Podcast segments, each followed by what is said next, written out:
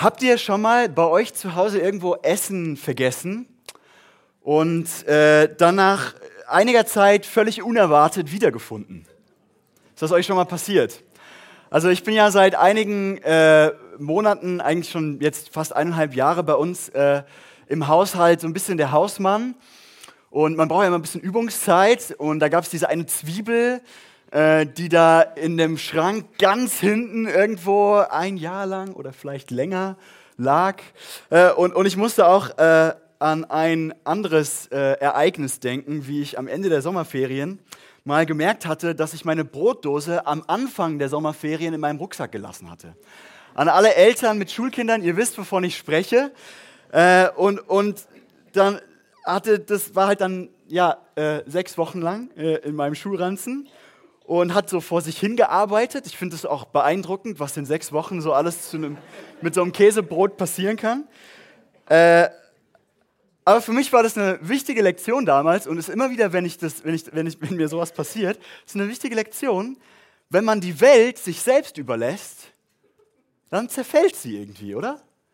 Also denk mal drüber nach. Am, am, Ende gilt es eigentlich für alles. Essen verschimmelt, ja? Häuser kommen herunter und, und werden dreckig. Menschen werden alt und krank und sterben dann irgendwann. Sogar Berge, habe ich mir überlegt, ist ja so der Inbegriff von Beständigkeit. Gibt genug Jahre und die Erosion, Wind, Regen, auch selbst nicht mal Berge können dem standhalten. Also irgendwie ist unsere Welt in so einem Zustand, wo alles irgendwie Stück für Stück zerfällt. Und die gute Nachricht ist, Gott hat die Welt nicht ursprünglich so gedacht und er ist auf Mission, diese Welt zu erneuern, dem was entgegenzusetzen. Und wir glauben, dass Gott das in diesem Jahr in besonderem auch in unserer Gemeinde tun möchte. Erneuerung haben wir als Wort über dieses Jahr gestellt. Und deswegen wollen wir uns mit diesem Wort beschäftigen. Wir haben uns in den letzten Wochen angeschaut, warum ist Erneuerung eigentlich so wichtig. Vor drei Wochen haben wir gesehen, Erneuerung ist wichtig, weil Gott ist wie ein Bräutigam, der sich nach seiner Braut sehnt, nach uns. Und vor zwei Wochen haben wir gesehen, Erneuerung ist wichtig, weil wir von alleine als Christen immer mal wieder ganz schön lauwarm werden, unser Feuer verlieren, ähm, unsere Leidenschaft für Jesus verlieren. Und heute möchte ich mit euch den, den dritten Grund anschauen, warum Erneuerung für uns ein Thema sein sollte. Und zwar, weil, so habe ich das genannt, die Welt uns braucht. Oder man könnte auch sagen, weil die Welt nichts so sehr braucht wie Menschen, die von Gott erneuert wurden, damit sie seine Erneuerungsmission in dieser Welt ausführen können. Denkt an die Brotdose, ne? von, von alleine zerfällt alles. Und dazu schauen wir uns einen Text aus einer der berühmtesten Stellen der ganzen Bibel an, aus der Bergpredigt. Das ist eine Predigt, die Jesus gehalten hat und in der er grundsätzlich beschreibt, wie er sich vorstellt, dass Menschen, die zu seinem Reich gehören, die seine Schüler sind, wie die leben sollen. Was es bedeutet, bei ihm in der Schule zu sein. Und ich will mit euch heute drei Einsichten teilen, die wir aus diesem Text lesen können, für die Frage, warum wir Erneuerung brauchen. Und äh, jetzt muss ich mal gucken, ob das hier funktioniert. Nein? Warum Erneuerung? Weil Zerfall und Dunkelheit in dieser Welt herrschen. Weil wir Salz und Licht sind. Das ist interessant, Jesus sagt nicht, ihr solltet sein, sondern ihr seid und weil Gott uns die Kraft gibt, das zu sein, was wir eigentlich schon sind. Wir fangen einfach direkt an mit Punkt 1. Weil Zerfall und Dunkelheit diese Welt beherrschen, in dieser Welt herrschen. Ähm, wir schauen uns mal diese beiden Bilder an, die Jesus benutzt. Er sagt, ihr seid das Salz der Erde und ihr seid das Licht der Welt. Ich hab, wir haben gerade einen Kumpel aus, äh, aus Gießen zu Gast bei uns, einen guten Freund. Und wir haben gestern ein bisschen über die Predigt gesprochen und er meinte, und das stimmt eigentlich, finde ich, äh, ja, mit Licht der Welt können die meisten Leute irgendwie was anfangen, aber Salz ist ein bisschen komisch, oder? Ich weiß nicht, wie es euch geht. Vielleicht denkt ihr zuerst, wenn ihr das Thema Salz hört, an Kochen und Würzen und ihr denkt dann, ah, ja, okay, also Jesus will sagen, die Welt ist ungewürzt ohne uns Christen und wir sind die Würze. So, ja, die Welt schmeckt irgendwie fad ohne uns und, und, und wir, müssen, wir müssen jetzt die Welt würzen. Und ja, ja ich würde sagen, das ist irgendwie auch Teil von dem, was Jesus hier meint. Aber Ausleger weisen darauf hin, dass, äh, dass dieses Salzbild eigentlich noch viel mehr in sich trägt als nur das. Das meiste Salz in der damaligen Zeit wurde nämlich dafür benutzt, Fleisch haltbar zu machen. Das haben wir vielleicht gar nicht so auf dem Schirm, weil wir heute haben wir Kühlschränke, Tiefkühltruhen, was auch immer. Das gab es damals nicht. Und wenn man so ein ganzes Tier schlachtet, dann ist ja richtig viel Fleisch dabei. Und, und wenn man das jetzt nicht verkaufen möchte, sondern eigentlich sagt, eigentlich brauche ich das und es irgendwie haltbar machen möchte, dann braucht man eine Menge, Menge Salz. Und es ist also sehr wahrscheinlich, dass die Hörer von Jesus damals diese Rede gehört haben, diese Predigt gehört haben und, und, und gedacht haben, ah, Salz, ja, ja, genau, Salz, das benutze ich, um mein Fleisch haltbar zu machen. Okay, das heißt also, meine Aufgabe ist es, die Welt haltbar zu machen. Bevor wir aber genauer anschauen, was das heißt, die Welt haltbar machen, lasst uns mal klar machen, was Jesus hier im Prinzip implizit sagt. Er sagt das ein bisschen versteckt. Der sagt eigentlich, diese Welt braucht ein Konservierungsmittel, also etwas, was sie haltbar macht, weil sie von alleine zerfällt. Ja, denkt an meine Brotdose, meine arme Mama, denkt an sie. Wir alle sehen das vielleicht manchmal gar nicht. Ich möchte diesen Punkt mit euch nochmal genau anschauen, ähm, weil wir kommen ja aus einer Zeit in der Menschheitsgeschichte, äh, in der es diesen nie dagewesenen Fortschritt gab. Na, alles ist immer besser geworden, wir haben immer alles immer höher gebaut, immer weiter, immer reicher sind wir geworden, sind immer schneller gegangen. Ich weiß nicht, ob ihr das schon mal euch vor Augen gehalten habt, aber es ist 300 Jahre her und da hat es noch eine Woche gedauert, von hier nach Berlin zu kommen. Heute nimmt man den ICE, dauert vier Stunden. Ja, also das, das ist, in dieser Welt leben wir, in der dieser, dieser Fortschritt einfach unfassbar da ist.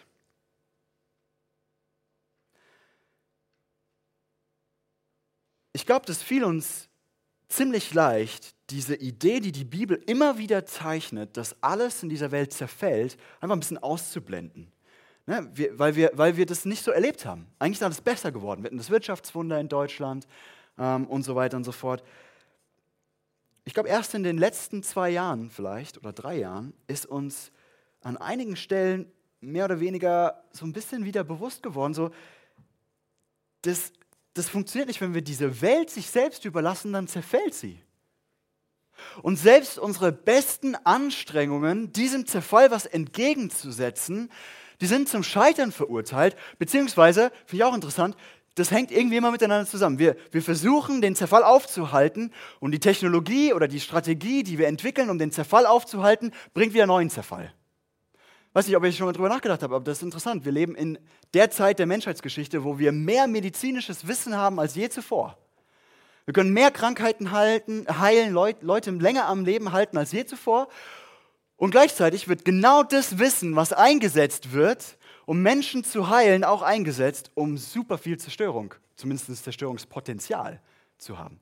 Wir haben biochemische Waffen, wir haben äh, irgendwelche Allergene und, und, und krebserregende Stoffe, die, die wir entwickelt haben im Labor und gar nicht genau wissen, was die mit unserem Körper machen. Ja, nicht zu vergessen ist jetzt ja gerade wieder leider Thema Nuklearwaffen, mit denen wir die Welt mehrfach zerstören könnten. Aber auch ganz persönlich, glaube ich, merken wir das, oder? Also wir ziehen los in unser Leben voller Begeisterung, da sind Pläne, da sind Träume, da sind Wünsche, wir haben eine Vision dafür, wo unser Leben hingehen soll. Und wenn du nur lang genug lebst, dann merkst du, so ganz so einfach ist das nicht. Das ist ein ganz schön riesiger Widerstand, gegen den wir ständig arbeiten müssen, um überhaupt vom Fleck zu kommen. Unsere Welt ist irgendwie ständig diesem Zerfall ausgesetzt. Wir fallen in ein Motivationsloch oder wir äh, haben Menschen, mit denen wir losgezogen sind, die uns wichtig sind, die aufgeben oder die einen anderen Weg gehen, uns verlassen. Wir, wir merken, dass die Träume und Pläne, die wir hatten, uns so in Besitz nehmen, und so fesseln, dass sie uns auffressen. Und vielleicht sagst du jetzt, naja, bei mir ist das gar nicht so. Also ich, mein Leben war bis jetzt eigentlich ziemlich cool, da ging es eigentlich ziemlich bergauf. Äh, dann bitte sei mir nicht böse, wenn ich diesen einen deprimierenden Gedanken loswerde. Aber ehrlich, äh, wie hoch ist nochmal die Sterberate unter uns Menschen? 100 Prozent. Ja, also irgendwie, selbst wenn dein Leben läuft, wird es einen Punkt geben, wo der Zerfall übermächtig wird. Also diese Welt ist unter einem, unter einem Fluch, sie zerfällt. Sie geht den Bach runter, könnte man sagen. Und selbst unsere wichtigsten, größten Anstrengungen sind zum Scheitern verurteilt. Also wäre ich damals, ja, äh, als ich diese Brotdosengeschichte hatte, schon Pastor gewesen und meine Mama hat, hätte sich total aufgeregt, ja, dass ich da irgendwie das Brot vergessen hätte, hätte ich wahrscheinlich einfach gesagt, Mama, warum regst du dich denn so auf? Ist das nicht eine tolle Erinnerung daran, was die Bibel uns ohnehin schon immer gesagt hat? dass diese Welt zerfällt und wir nichts dagegen tun können? Okay, das zweite Bild, das Jesus benutzt. Ihr seid das Licht der Welt. Und das ist ein bisschen einfacher zu verstehen, oder? Also, Licht gibt viele gute Dinge. Licht macht, dass man sehen kann. Licht gibt Orientierung. Licht offenbart auch, was wirklich da ist. Ich weiß nicht, ob ihr manchmal äh, mit eurer Taschenlampe unter euer Sofa schaut. Mir ist da letztens was hintergefallen. Und dann äh, denkt man, ah, ja, ich, ich war der Hausmann, gell? äh, genau. Aber gleichzeitig ist das Bild für uns heute, glaube ich, gar nicht so stark wie damals. Also ich stelle mir das vor, bei uns, wir haben überall Licht, ne? wir haben Straßenlaternen, wir haben Handys mit Taschenlampen und alles. Aber ich stelle mir das vor, wie das damals gewesen sein muss, wenn das einzige Licht, was du draußen hattest, irgendwie ein Feuer war, das du anmachen musstest, eine Fackel oder sowas, wenn, wenn, du, wenn du nachts unterwegs warst. Und das war, das war echt ein Problem, die Dunkelheit. Die Finsternis war wirklich finster. Und ich glaube, erst wenn man dann Licht anmachen konnte, wenn man das dabei hatte, eine Fackel oder sowas, dann konnte man erkennen, gehe ich eigentlich gerade wirklich den richtigen Weg? Oder wo ist ein guter Platz, um mein Nachtlager aufzustellen? Oder ist das da hinten mein Nachbar oder ein Löwe? Ja? Solche, solche Fragen. Und was Jesus hier im Prinzip sagt, ist, diese Welt in ihrem natürlichen Zustand befindet sich in Finsternis und Orientierungslosigkeit. Man könnte vielleicht auch sagen, in Selbsttäuschung und braucht Licht. Und das scheint uns vielleicht ein bisschen, also das, das, ist auch ein bisschen schwer einsichtig in unserer Kultur. Wir, wir, denken, wir haben eine Epoche hinter uns, die haben wir die im, im Englischen Enlightenment, die Erleuchtung, so würde man das auf Deutsch übersetzen, ähm, äh, gehabt. Ja? Wo wir gesagt haben, da sind wir alle erleuchtet worden, da haben wir alle das Licht gesehen, da sind wir alle, haben wir das Licht bekommen. Ähm, in der Auf Aufklärung ist das deutsche Wort dafür. Ist nicht ganz so schön oder nicht ganz so bildhaft wie Enlightenment im Englischen. Aber wie sehr das tatsächlich wahr ist, siehst du, wenn du dir mal vor Augen hältst, dass jede Kultur blinde Flecken hat. Ich glaube, uns im Westen fällt es so leicht, so schwer zuzugeben, weil wir in den letzten 70 Jahren so erfolgreich mit unserer Kultur waren ähm, und, und, immer in diesem Modus drin sind, ja, ja, guck mal, die Primitiven da und die Rückständigen da und, und wir haben hier und Technologie und alles. Aber überleg mal, wir schauen ja auf die Menschen vor 100 Jahren zurück und denken, oh, wie primitiv die waren. Ja, die haben noch geglaubt, Punkt, Punkt, Punkt. Kannst du einsetzen, was du willst. Und das Lustige ist, vor 100 Jahren haben das die Leute auch über ihre Vorfahren 100 Jahre davor gedacht. Und haben gedacht, ach ganz ehrlich, die waren so primitiv damals, also wirklich, ja, die haben noch geglaubt, das, Punkt, Punkt, Punkt, Punkt. Und ich glaube, dann ist es gar nicht so abwegig anzunehmen, dass die Menschen in 100 Jahren auch über uns so denken werden und sagen werden, ey, die dachten damals, die wären schon so aufgeklärt und hätten voll die Ahnung, wie alles läuft. Die haben ja noch das und das geglaubt. Ja, die haben ja noch geglaubt, Punkt, Punkt, Punkt. Du kannst einsetzen, was du willst.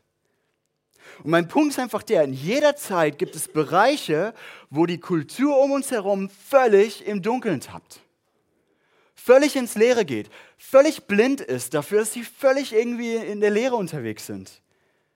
Wo wir völlig daneben liegen, auch was richtig und was falsch ist. Ja, ich meine, das mir bei der Vorbereitung heute Morgen, als ich nochmal durchgelesen habe, ist mir das nochmal so gekommen. Ja, ich glaube, die wenigsten Menschen im Dritten Reich hier in Deutschland haben wirklich gedacht, äh, ja, das ist gerade richtig böse. Sondern die haben gesagt, ja, ja, das ist, ja, ich halte mich da jetzt hier lieber raus oder sowas. Und, und ich glaube, das ist echt da sollten wir, sollten wir umso sensibler dafür werden, wie gefährlich das sein kann. Ich glaube, was Jesus seinen Schülern hier sagen will in dieser Bergpredigt ist, er möchte sagen, du wirst nie die Dringlichkeit deiner Mission, unserer Mission als Kirche verstehen, diese Tragweite unseres Auftrages, Du wirst nie den überwältigenden Bedarf an Erneuerung auch in deinem Leben verstehen, wenn du nicht siehst, dass diese Welt dem Zerfall ausgesetzt ist und in Dunkelheit ist. Okay, nächster Punkt. Wir brauchen Erneuerung, weil wir Salz und Licht sind. Also Jesus sagt jetzt zu den Menschen, die ihm nachfolgen, also seinen Schülern, er sagt, der Plan, diesem Zerfall und der Orientierungslosigkeit was entgegenzusetzen, der seid ihr. Ihr. Also ihr. Ich weiß nicht, ob euch das klar ist. Ihr seid der Plan Gottes. Ihr seid das Salz und das Licht der Welt. Und das schauen wir uns mal konkret an. Salz. Ich habe vorhin gesagt, ja, danke schön, ich auch. Wer hat das, hat das jemand gerade gesagt? Ja, danke, ich auch. Ich habe vorhin gesagt, dass Salz ein Konservierungsmittel ist. Und dann ist jetzt ja, ja nach, naheliegend, wenn wir denken, okay, also wir sollen Salz sein, das heißt, wir sollten uns einfach mehr anstrengen als alle anderen, um dem Zerfall irgendwie was entgegenzusetzen. Also ich streiche mein Haus doppelt so häufig wie alle anderen. Und ich putze mein Haus doppelt so häufig. Und ich, keine Ahnung, ich weiß nicht, das war jetzt ein Witz. Aber ich glaube, im Grunde ist es schon richtig. Ich glaube, wenn wir Jesus nachfolgen wollen, dann bedeutet es, dass wir alles in unserer Macht Stehende tun sollten, um diesem Zerfall entgegenzuwirken. Mit anderen Worten, wir sollten uns leidenschaftlich einsetzen, Beziehungen zu bewahren und zu stärken. Denn auch Beziehungen sind diesem Zerfall ausgesetzt. Wir sollten Familien vor dem Zerfall schützen, Ehen vor dem Zerfall schützen. Wir sollten Säulen der Gesellschaft sein die dazu beitragen, dass diese Gesellschaft funktioniert. Wir sollten Leiter in Unternehmen sein, die diese Unternehmen vor dem Scheitern bewahren, vor dem Zerfall bewahren. Wir sollten Umweltschützer sein, die Gottes Schöpfung vor dem Zerfall bewahren. Wir sollten in all die Bereiche in dieser Welt gehen, in der Zerfall herrscht und Salz sein. Ein Konservierungsmittel. Aber ich glaube, dass wir dem Bild nicht ganz gerecht werden, wenn wir nur auf dieser Ebene denken. Weil diese Predigt von Jesus ist nicht die einzige Stelle in der Bibel, wo das Wort Salz vorkommt oder wo dieses Konzept Salz vorkommt. Ähm, Im Alten Testament finden wir Salz immer in einem ganz bestimmten, oder fast immer in einem ganz bestimmten Zusammenhang.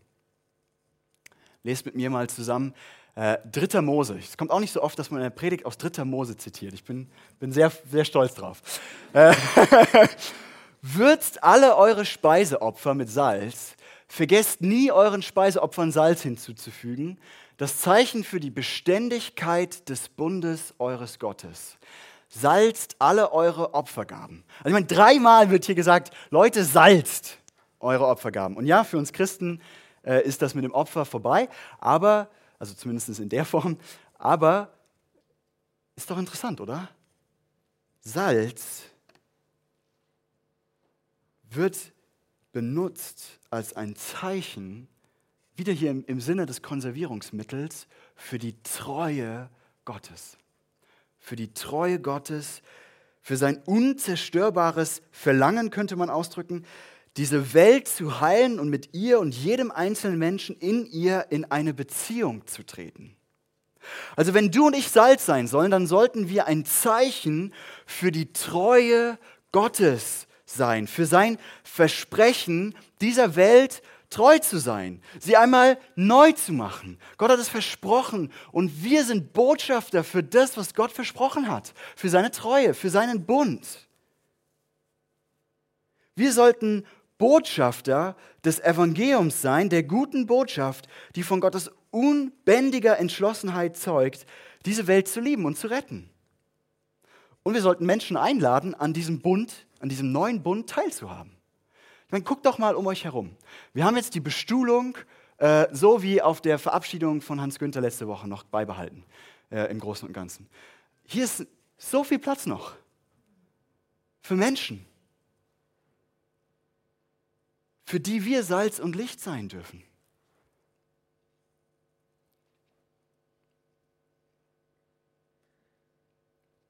Ich will es nochmal in Worten fassen, die euch vertraut sein dürften. Salz sein bedeutet, wir sollen eine Stimme der Hoffnung sein in dieser Welt. Und ich versuche das mal so konkret zu machen, wie ich kann. Äh, wenn die Menschen in deinem Freundeskreis oder in deinem Kollegium oder wo auch immer du, du deine Zeit verbringst, wenn die sagen, und das ist ja gerade beliebt, das zu sagen, ah, die Welt geht vor die Hunde, ja, Deutschland geht vor die Hunde, Gelnhausen geht vor die Hunde, alles ist, Entschuldigung, der Ausdruck scheiße. Äh, es gibt niemanden mehr, der gescheit ist, ja, außer mir natürlich. Das äh, ist dann immer so impliziert, ja. Wir natürlich nicht. Ähm, und sagst du dann da einfach, ja, Mann, du hast recht, echt alles total dunkel und blöd und, und es ist echt alles Mist?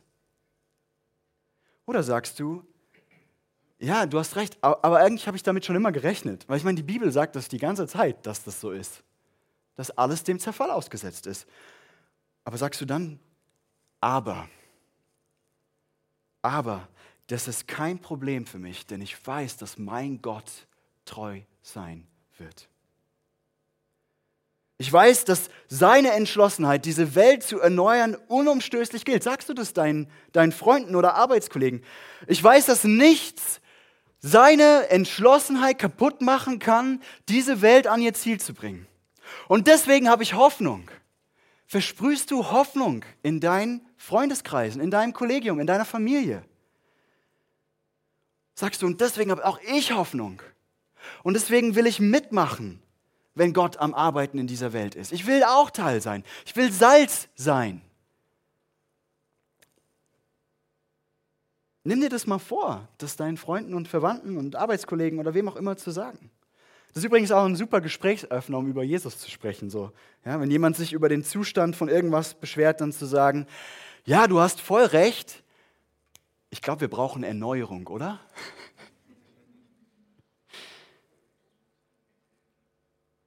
Übrigens ist das Salz ja, wie gesagt, nicht nur Konservierungsmittel, sondern auch Würzmittel. Also wenn wir diese Art von Hoffnung in die Welt streuen, dann werden wir nicht nur die Welt konservieren, sondern wir werden auch gut schmecken. Wir werden die Welt auch würzen.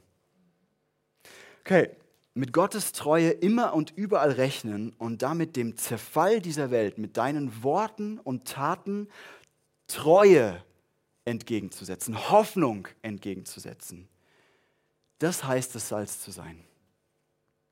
Zweites Bild, Licht. Schau nochmal in den Text. Da heißt es, äh, ihr seid das Licht der Welt, wie eine Stadt auf einem Berg, die in der Nacht hell erstrahlt, damit alle es sehen können. Niemand versteckt ein Licht unter einem umgestülpten Gefäß. Er stellt es vielmehr auf einen Lampenständer und lässt es für alle leuchten.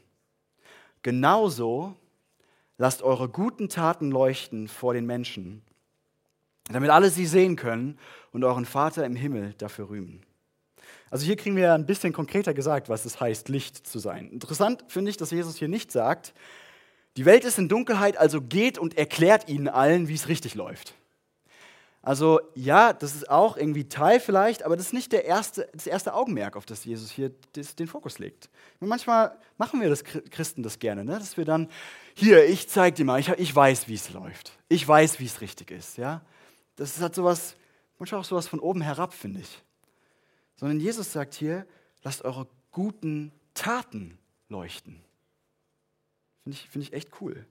Und das Wort, das hier mit gut übersetzt wird, das äh, ist das griechische Wort kalos. Und das kann man auch mit schön übersetzen. Das heißt auch so viel wie schön. Also man könnte vielleicht auch sagen, lasst eure schönen Taten leuchten. Und das finde ich irgendwie interessant, ne? weil Schönheit ist ja was, was uns anzieht. Also so ein, so ein, so ein wunderschöner Sonnenuntergang oder, oder irgendwie eine atemberaubende Landschaft, an der man sich nicht satt sehen kann. Ein Kleidungsstück, das wundervoll, kunstvoll geschneidert wurde. Diese Dinge, die ziehen uns einfach irgendwie in ihren, in ihren, in ihren Bann. Also Jesus spricht hier von Taten, die eine Anziehungskraft ausüben, Taten, an denen andere sich nicht satt sehen können, Taten, die, die andere in ihren Bann ziehen. Das ist, glaube ich, was hier gemeint ist. Die leuchten, Taten, die leuchten.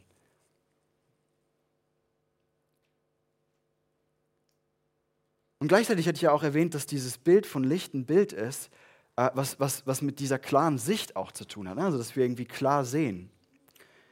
Ähm, dass das, was vorher verborgen, verborgen war, sichtbar gemacht wird. Also ein gutes Licht zeigt, wie die Dinge wirklich sind. Ne? Ob, die, ob die Socken, die ich morgens anziehen möchte, ob die wirklich blau sind oder schwarz.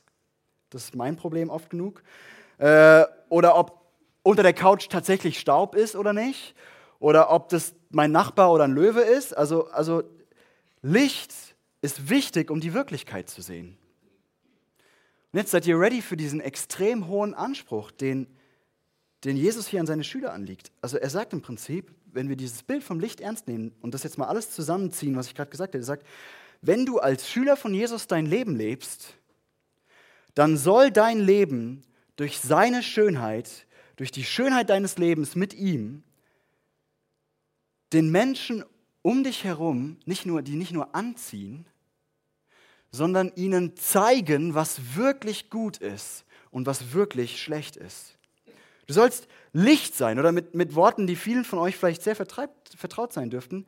Wir sollen an der Liebe erkannt werden. Das ist, das ist, darum geht es hier eigentlich. Und ich will wieder so konkret sein, wie ich kann, mit einem Zitat von Tim Keller, das ich ziemlich cool finde, ähm, zu dem Thema. Wenn er schreibt, wenn du ein Christ bist, dann offenbarst du nur durch deine Anwesenheit die Unehrlichkeit im Unternehmen, das Lästern im Büro. Du offenbarst den Rassismus in deiner Nachbarschaft, die Korruption im politischen System, die sexuelle Promiskuität auf der Party. Das ist die Frage, schreibt er.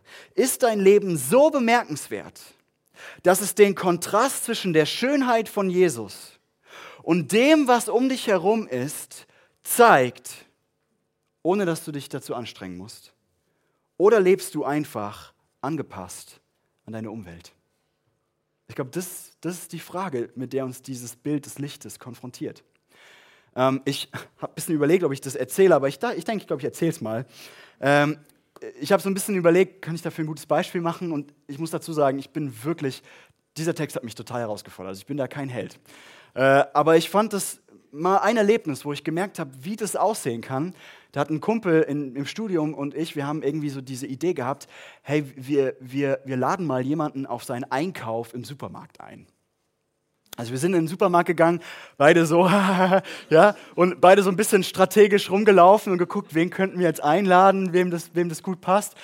Und äh, er hat dann jemanden rausgesucht, war dann schon vorher, und ich habe dann eine ältere Dame gesehen und dachte, ach komm, das, ich, ich lade die jetzt auf ihren Einkauf ein. Und dann hat die da angefangen aus ihrem Einkaufswagen die Schwarzwälder Kirschtorte und den Schinken, den teuren. Ne? Ich war ja Student, ich habe dann schon gedacht, okay, Jesus, ich habe mir offensichtlich die richtige Person äh, rausgesucht.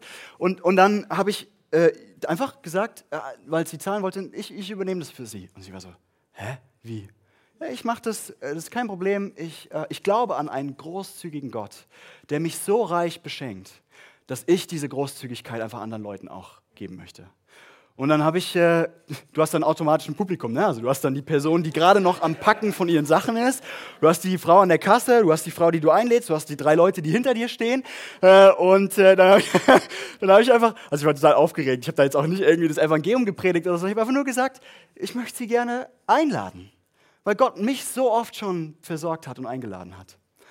Und äh, ich muss mich selbst motivieren, sowas noch viel öfter zu machen. Also es war jetzt einmal, jetzt nicht, dass ihr denkt, oh, der Berko, oh, krass, sondern, ja, also, äh, aber das, hat mir, das ist mir irgendwie so hängen geblieben. So, so könnte das mehr aussehen. Und gerade in unserer Zeit, in unserer Welt, wo wir mit Inflation und Geld und Sorgen, gerade in Deutschland mit Sicherheit, dass wir an unser Geld knüpfen, so an unserem Geld hängen, wäre das doch so ein krasses Zeichen, so radikal großzügig zu sein. Das wäre doch wirklich Licht, oder?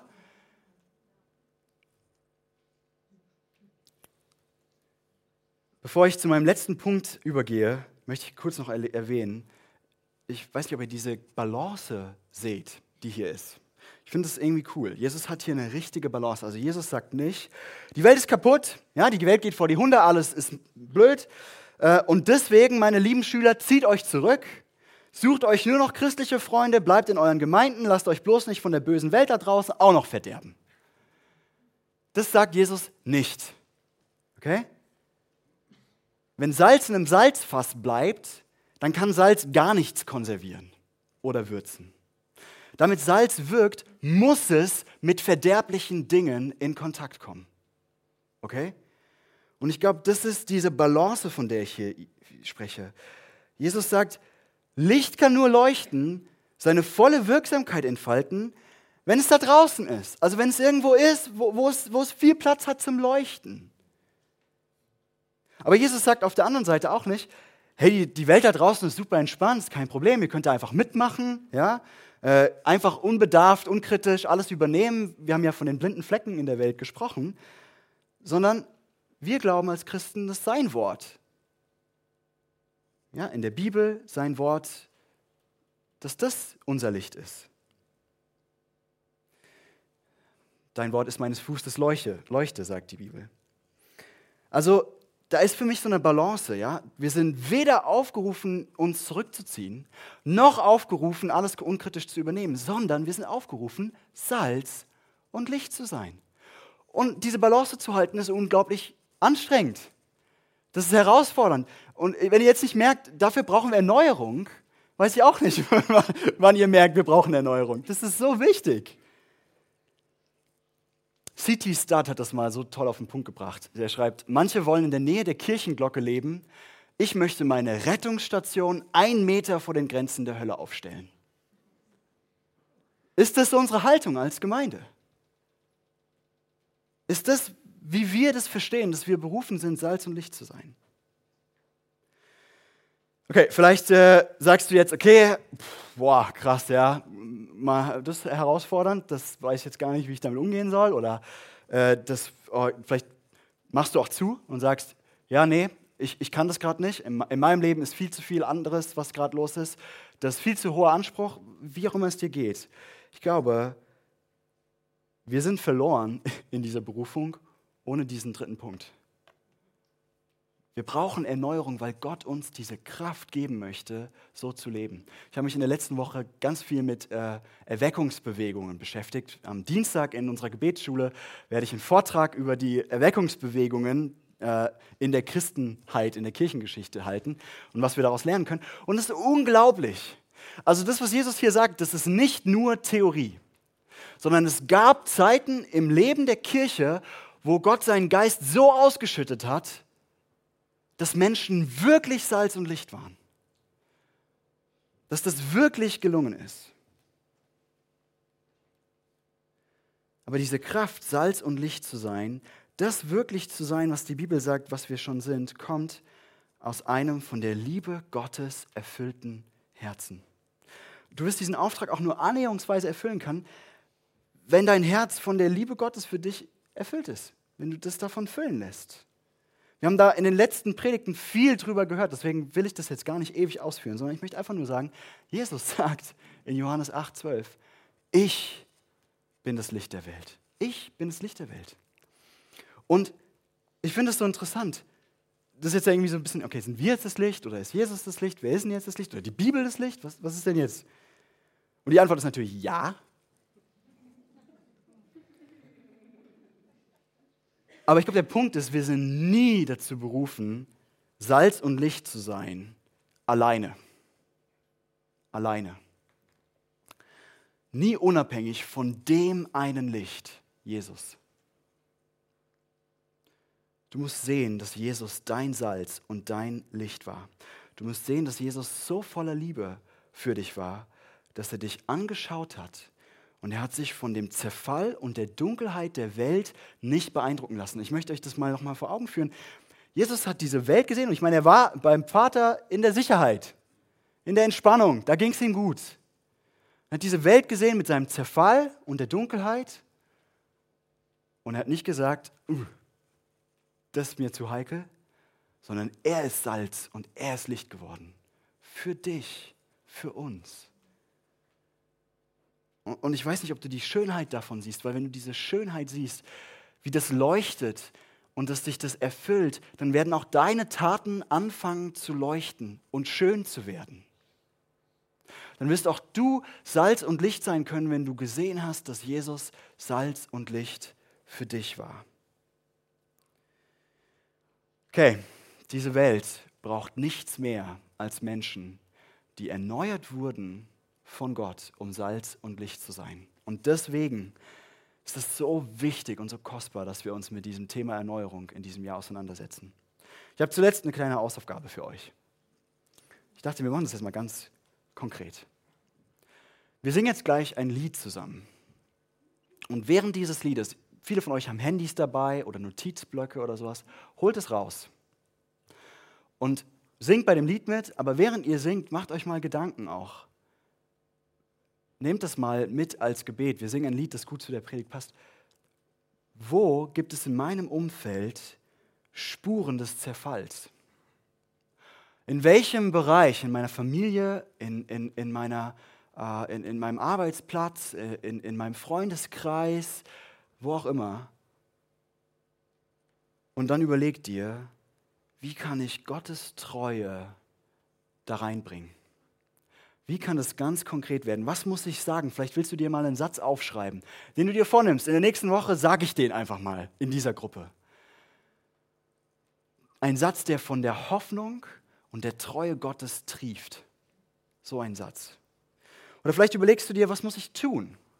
Das ist eine Person, die mich als Salz braucht, die mich als Licht braucht, wo ich Hoffnung bringen muss.